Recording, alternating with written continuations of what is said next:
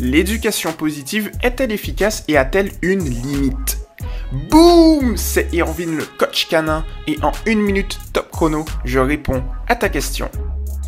L'éducation positive se base sur l'étude de la psychologie profonde du chien.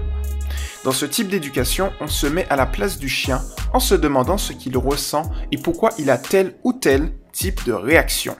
L'étude de cette méthode d'éducation se base sur quatre points essentiels. Repérer les causes ayant généré les problèmes, émettre des hypothèses, trouver les exercices permettant de résoudre l'ensemble des problèmes, résoudre les problèmes à travers ces mêmes exercices pratiques.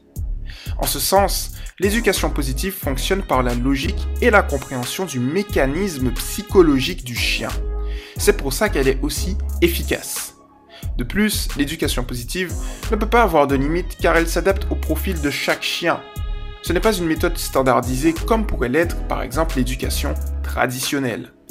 C'était Irvine le coach canin et à la prochaine. Ciao